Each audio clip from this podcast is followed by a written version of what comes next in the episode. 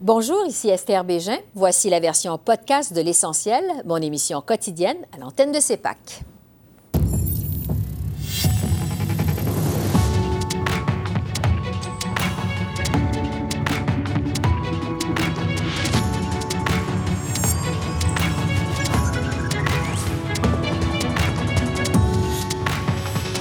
Ce soir, don chinois à la Fondation Trudeau.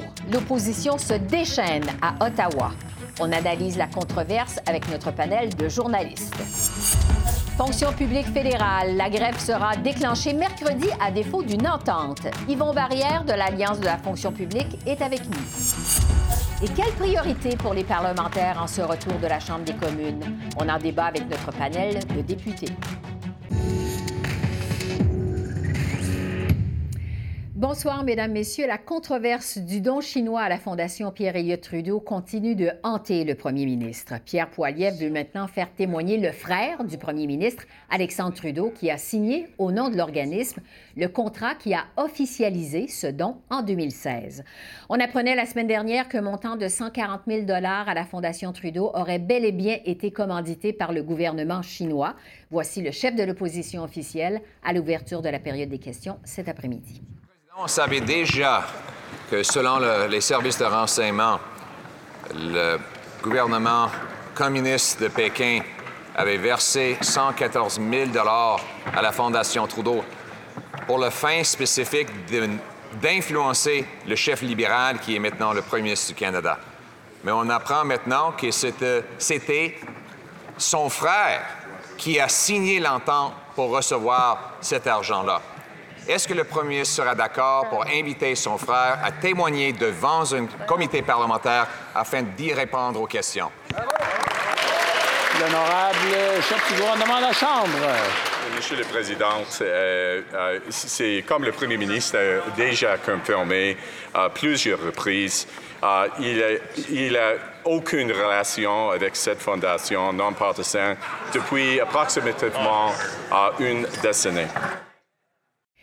J'analyse cette reprise des travaux à Ottawa avec nos journalistes Joël Denis Bellavance, Catherine Lévesque et Yves Malo. Bonsoir à vous trois. Bonsoir.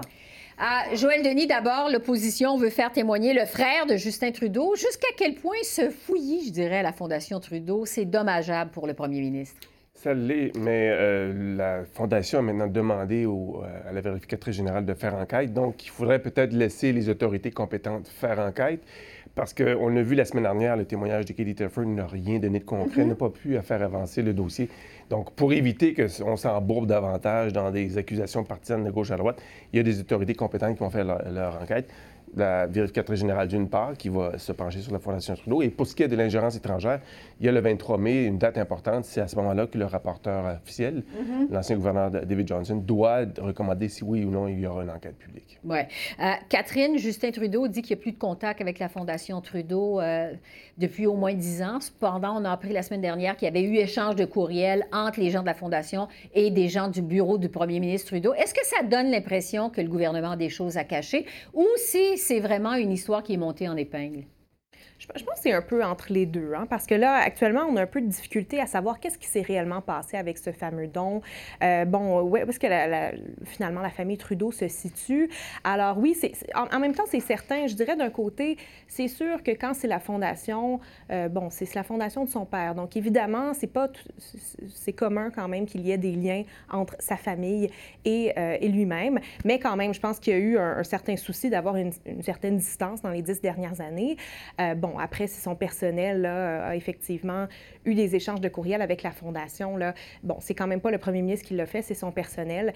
Euh, mais oui, d'un autre côté, je pense qu'il y, y, a un souci, un besoin de savoir qu'est-ce qui s'est réellement passé euh, Mm-hmm. et, et, de faire peut-être un petit peu plus la, la, lumière sur la Fondation Trudeau parce que là, euh, on a toutes sortes de versions sur qu'est-ce qui s'est passé avec le don, qui a sollicité qui. Et là, ça devient très, très mélangeant, je dirais. Oui. Yves, le Bloc québécois a aussi demandé la semaine dernière à la vérificatrice générale d'enquêter sur ce don chinois à la Fondation Trudeau. Le Bloc qui remet encore en question l'objectivité du rapporteur spécial David Johnson, qui était membre de la Fondation au moment où ce don a été fait en 2016. Bon, on sait que le témoignage de Katie Telford, Joël Denis le disait il y a un instant, vendredi, ça a laissé vraiment l'opposition sur sa faim. Euh, Jusqu'à quel point, quand même, tout ça, ça donne des munitions à l'opposition aux communes? c'est un, réservoir inépuisable de nouvelles parce que, que, les liens sont tellement évidents à faire. Qui a remis le premier rapport sur l'ingérence chinoise? C'est Maurice Rosenberg, qui était PDG de la Fondation Pierre-Éliott Trudeau au moment du don chinois qui euh, mène une enquête actuellement à savoir s'il devrait y avoir une enquête publique, c'est M. Johnston, qui est aussi membre de la Fondation.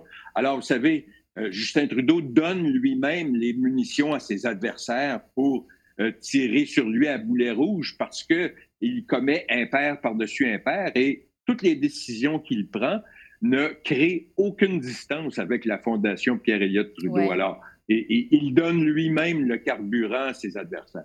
Joël Denis, est-ce que, selon ce qu'on entend de Yves, c'est un sujet qui va s'imposer vraiment au cours des prochaines semaines, d'ici jusqu'à la pause estivale aux communes? Euh, absolument. C'est le sujet de l'heure. Ça a été le sujet de la saison politique depuis le début de la saison parlementaire. Et je ne serais pas étonné que nos amis au Globe and Mail obtiennent de nouvelles révélations, mm. ce qui va donner des missions, encore une fois, au parti de l'opposition. Il y a tellement d'angles à, enquêter sur cette histoire que euh, on pourrait passer les deux prochaines années, je pense, à écrire sur le sujet et avoir de nouvelles révélations. Donc, euh, moi, je m'attends à ce que ce soit le sujet dominant, d'autant plus que, comme je disais tout à l'heure, le rapporteur spécial, 23 mai, 23 mai c'est une importante qui pourrait marquer un tournant dans la vie de ce gouvernement, comme l'a été le scandale des commandites et l'enquête euh, menée par le commissaire John Gomery. Ça a été un tournant dans la vie du gouvernement libéral précédent et ça pourrait être la même chose. Hmm. Parallèlement à ça, il y a toutes les rumeurs, euh, les spéculations, je dirais, euh, qui entourent l'avenir premier, du premier ministre Justin Trudeau. M. Trudeau qui a célébré ses 10 ans en fin de semaine à la tête du Parti libéral. Justin Trudeau qui vraiment ne donne aucun signe de vouloir partir quand on le regarde aller, tourner dans Town Hall Meeting encore la semaine dernière. Euh, qu'est-ce qu'on peut présumer des intentions, Catherine, de Justin Trudeau? Je pense qu'il est là pour rester. Il l'a dit publiquement. Euh, euh, si vous l'avez vu, à tout le monde en parle il y a environ deux semaines. Il a été mm-hmm. très clair. Il sera là. Et la raison est simple, c'est qu'il veut se battre contre Pierre Poilièvre. Il le déteste. Vraiment, c'est on, le voit. Il veut vraiment euh, battre ce, nouvel adversaire. Alors moi, j'ai vraiment l'impression que M. Trudeau va justement vouloir être là jusqu'à au moins à la prochaine élection.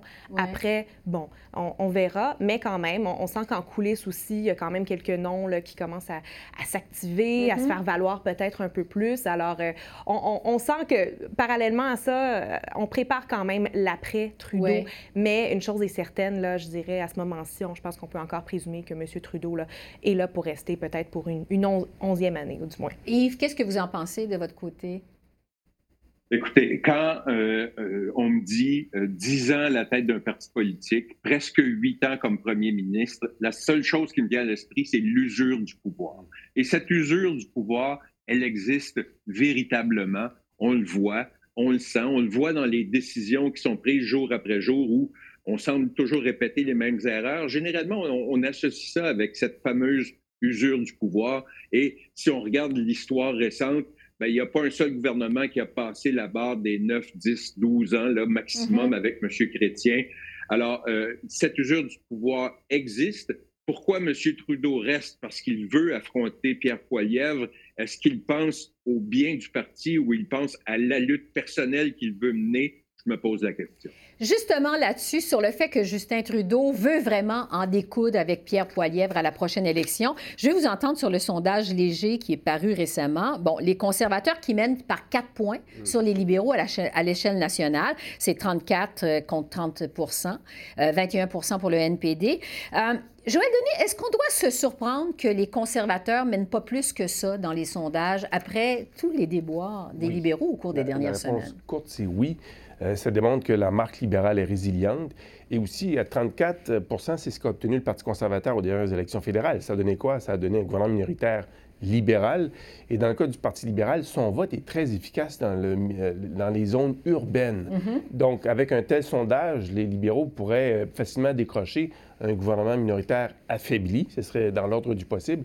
Donc, la partie est loin d'être jouée euh, pour les prochaines élections. Oui, parce que Pierre Poilièvre en arrache aussi au Québec, selon ce même sondage, à la question qui ferait le meilleur premier ministre? Justin Trudeau est à 29% Pierre Poilièvre est à 13% un point de plus seulement euh, que Jack Meeting. Euh, Catherine, qu'est-ce qui se passe avec Pierre Poilièvre et le Québec? Bien, en fait, c'est toujours la même question qu'on se pose à chaque chef conservateur. Euh, qu'est-ce qui se passe avec le Québec? On rêve toujours de cette fameuse vague bleue. Euh, mais la réalité, c'est que c'est très, très dur d'être un conservateur au Québec. Euh, et, la réalité, c'est que le, Bloc québécois, bon, quand, quand, on a un certain nationalisme au Québec, une vague de nationalisme comme en ce moment, ben, c'est pas, le, pas le Parti conservateur là, qui va récolter les votes, c'est le Bloc québécois, finalement. Et en ce moment, on se retrouve un peu, bon, si vous parlez à votre famille, à, à vos amis, les gens se disent ben, j'ai pas vraiment envie de voter pour Justin Trudeau, mais j'ai pas vraiment envie de voter non plus pour Pierre Poilièvre. Donc, euh, je pense qu'il a encore des croûtes à manger, M. Poilièvre, au Québec, définitivement. Oui. Yves, justement, sur le défi de Pierre Poilièvre au Québec.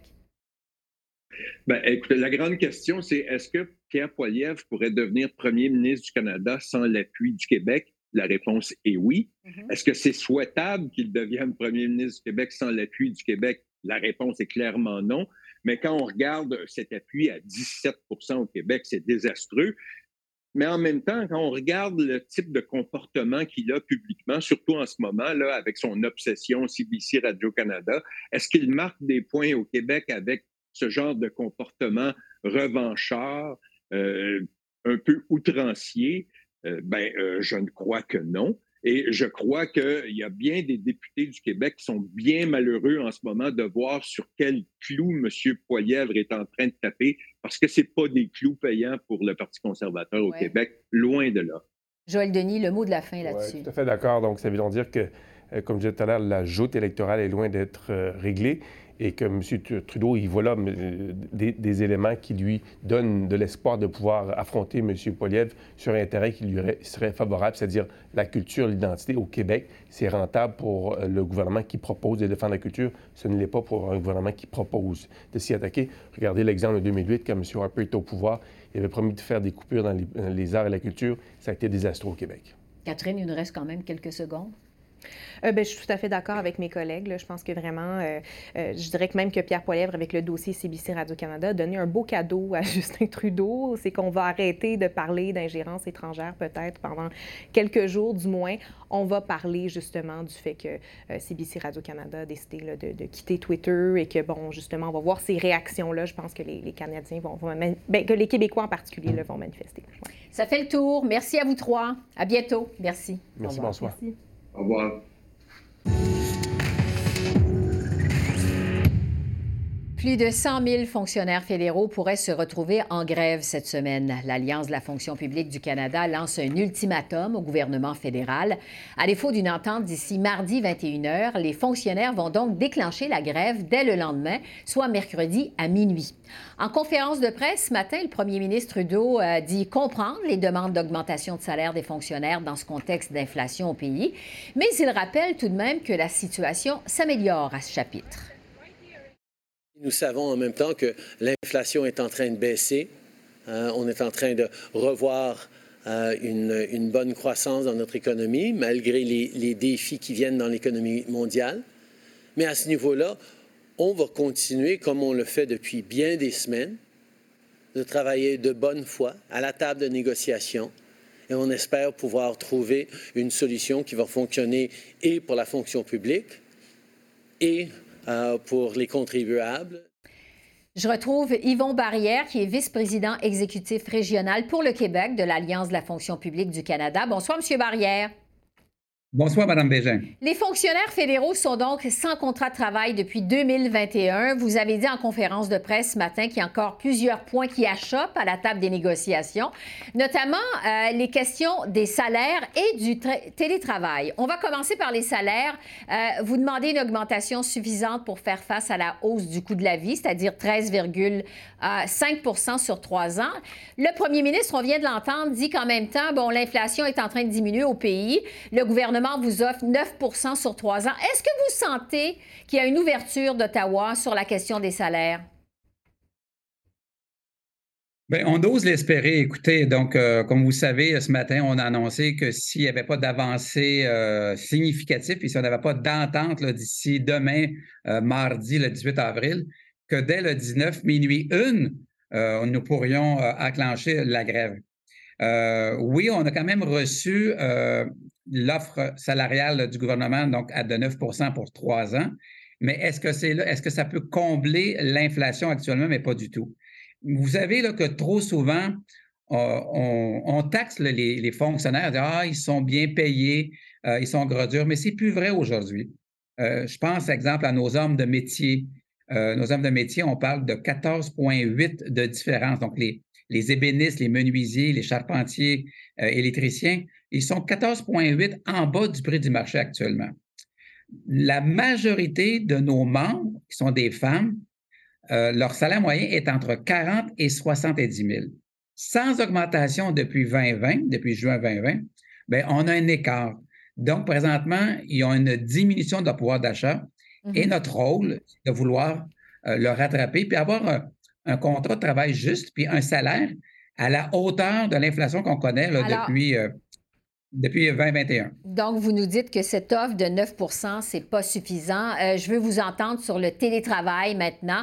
Euh, on le sait, il y a vraiment plusieurs fonctionnaires qui ont pu travailler de la maison tout au cours de la pandémie. Mais au mois de décembre dernier, le gouvernement a annoncé que les fonctionnaires vont devoir travailler en présentiel, donc au bureau, au moins deux ou trois jours par semaine, quand même deux à trois jours par semaine euh, en télétravail. pourquoi ça ne vous semble pas un compromis acceptable? Mais écoutez, euh, juste pour vous mentionner que lorsque Mme Mona Fortier a euh, fait sa sortie à la mi-décembre, nous aurions aimé d'être consultés ou informés parce que le télétravail fait partie actuellement euh, d'un des articles les plus, les plus importants avec le salaire dans la négociation. C'était sur la table des négociations et elle, de façon unilatérale et arbitraire, elle l'a mentionné. Ceci étant dit, on n'est pas contre le retour en présentiel. On n'est pas contre le, euh, le, travail hybride. Ce qu'on veut et ce qu'on souhaite, c'est euh, des articles extrêmement clairs, des paramètres clairs qui peuvent régir, le télétravail. Parce que présentement, j'ai entendu des hauts gestionnaires, des sous-ministres dire Mais le télétravail, ça fonctionne. C'est aussi bien, sinon mieux euh, que le travail dans les bureaux. Donc, ceci, je vous le dis, on n'est pas contre, mais ce qu'on veut, c'est des paramètres clairs pour qu'on ait le même type de gestion pour tous les ministères et départements. Parce que présentement, on sent une forme d'iniquité. La politique actuelle, elle a mal vieilli.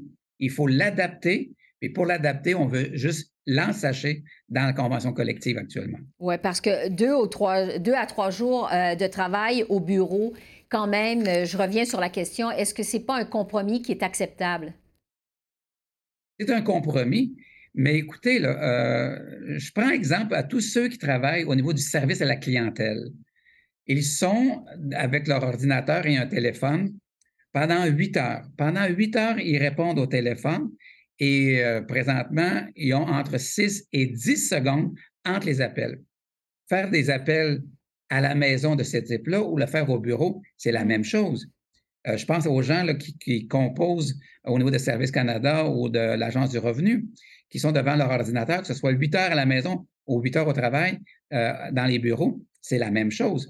Donc, ce qu'on souhaite, ce qu'on souhaite, c'est quand même des paramètres clairs pour qu'on ait une même gestion équitable en travers tous les gestionnaires des ministères. Parlons maintenant des impacts possibles de cette euh, possible grève. On est en pleine période des impôts, on le sait. On pense aussi euh, au, service des passeports alors que les vacances approchent. S'il y a une grève finalement à minuit une cette semaine, euh, la population doit s'attendre à quoi comme impact? Bien, comme j'ai mentionné ce matin en conférence de presse, on ne veut pas prendre les Canadiennes et les Canadiens en otage. Mais définitivement, il va y avoir un impact minimalement, on va assurer un service essentiel parce qu'on a consenti à à peu près le tiers des fonctionnaires qui vont euh, demeurer ce qu'on appelle en service essentiel pour euh, donner les pensions de vieillesse, euh, l'aide aux familles, l'aide aux jeunes. Mais, on va se retrouver effectivement avec une interruption au niveau des rapports d'impôts, un ralentissement au niveau de l'assurance emploi, au niveau des pensions de vieillesse et même et même dans la mécanique de la fonction publique, au niveau, exemple, de la dotation, euh, les tests de langue euh, vont être compromis parce que les professeurs vont être aussi en grève. Donc, il va y avoir des ralentissements. Les services euh, téléphoniques vont être beaucoup plus lents qu'actuellement.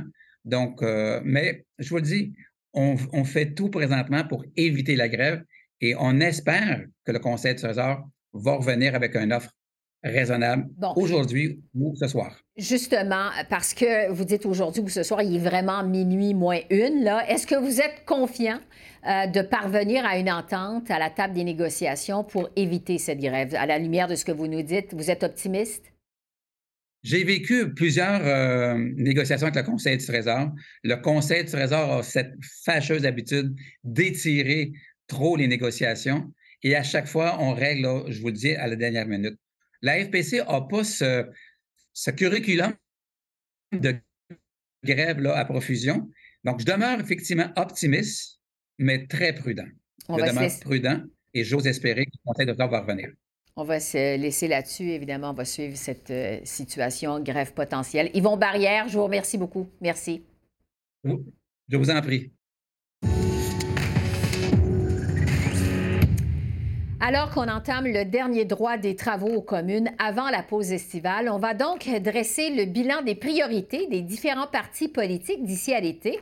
Et pour ça, je retrouve notre panel de députés pour les libéraux Rachel Bandayan, pour les conservateurs Luc Berthold, pour le Bloc québécois Jean-Denis Garon et pour le NPD euh, Peter Julian. Alors voilà, bonsoir à vous quatre. Bonsoir. Bon, j'en parlais tout à l'heure avec nos journalistes. L'ingérence de la Chine, ça risque de monopoliser euh, les travaux au Parlement dans les prochains jours, les prochaines semaines également. Mais quand même, euh, il y a d'autres sujets qui intéressent les Canadiens. Je pense notamment au coût euh, de la vie.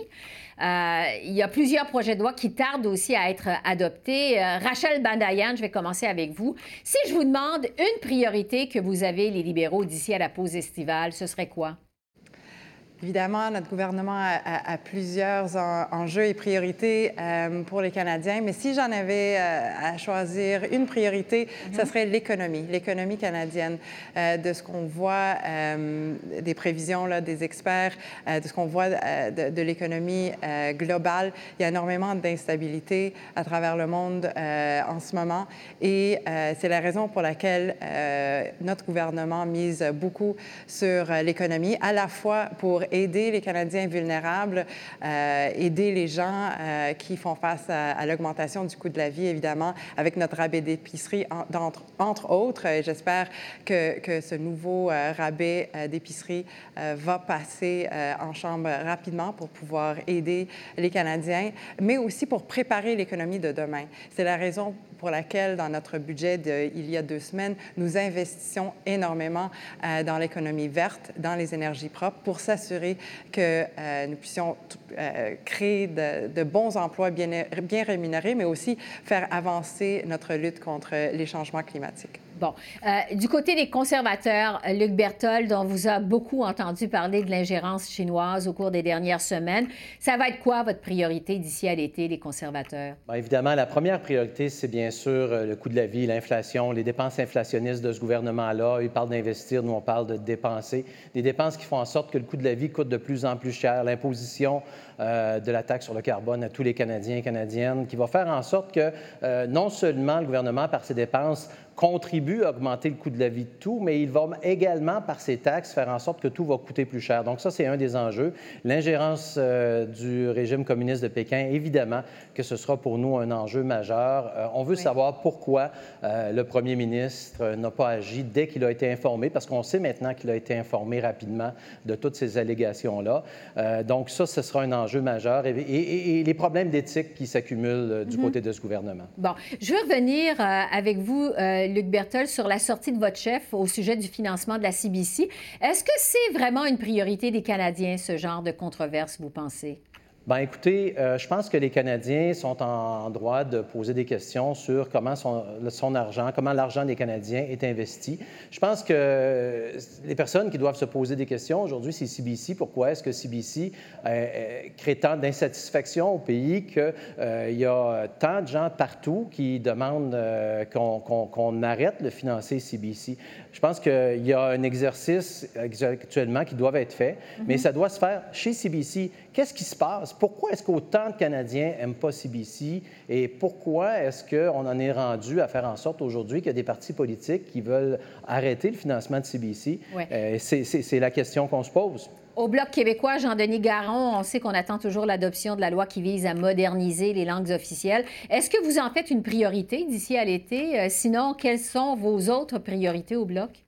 Ben moi, Mme Bégin, là, euh, moi, je suis un peu choqué d'entendre les libéraux dire que la priorité, c'est l'économie, quand, à plusieurs reprises, on nous a promis une réforme de l'assurance-emploi, puis ça n'arrive pas. On a un trou noir de l'assurance-emploi pour les travailleurs saisonniers. On refuse de donner la recommandation royale pour un projet de loi qui va permettre aux gens qui sont très, très malades d'avoir suffisamment de semaines pour s'en remettre, Mme, Madame Bégin. Et là, on nous dit, les économistes nous disent qu'il va y avoir possiblement une, une récession. Et ce que fait le gouvernement, c'est essentiellement nous dire, il va y avoir un feu, on arrache toutes les bonnes fontaines moi, je suis, euh, je choqué de ça. Et je suis aussi choqué d'entendre les conservateurs nous dire qu'ils s'occupent du coût de la vie euh, et que là, le problème, c'est la taxe carbone, quand dans le fond, on l'a vu avec le sondage qui est sorti cette semaine au Québec, il y a une ferme sur dix au Québec. Vous savez, c'est les gens qui nous nourrissent, qui est à risque de fermer dans les 12 prochains mois. Alors, on a besoin de soutien pour nos agriculteurs et de soutien urgent. Même chose pour la gestion de l'offre, Mme Bégin.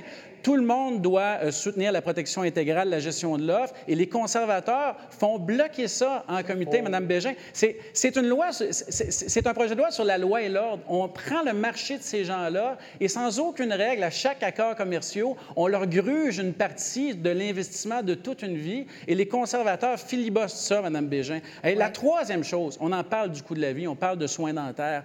Le Québec a demandé à avoir un droit de retrait avec pleine compensation financière et dans une motion adoptée à l'unanimité par l'Assemblée nationale tout récemment, le Québec s'est engagé à avoir un programme similaire et Québec a déjà l'expertise là-dedans. Québec gère déjà le programme pour les enfants, Mme Bégin, et on ne peut pas penser que lorsque euh, le coût de la vie pour nos familles est important, qu'on va laisser la gestion de ce programme-là à ceux qui n'ont pas été capables d'imprimer des passeports de l'été dernier? Ça vous fait pas mal de priorités au Bloc québécois. Du côté du NPD, Peter Julian, bon, après l'assurance dentaire, vous demandez évidemment l'assurance médicaments. Euh, est-ce que c'est un dossier prioritaire pour vous au cours des prochaines semaines ou si vous allez vous concentrer sur autre chose? Tout, tout à fait. Puis c'est intéressant que toutes les autres parties parlent de qu'est-ce que l'NPD a accompli. On a poussé ce gouvernement-là de mettre en place des soins dentaires, enfin, après des décennies de, euh, de négligence là-dessus. Alors, le fait qu'on va avoir des soins dentaires en place pour euh, des Québécois, Québécoises, Acadiennes, Acadiennes, euh, des francophones et toutes les Canadiens à travers le pays. Ça, c'est important, extrêmement important. Alors, ça, c'est une priorité. Aussi, le fait qu'on a poussé euh, pour ce remboursement de l'épicerie pour payer justement le coût de la vie.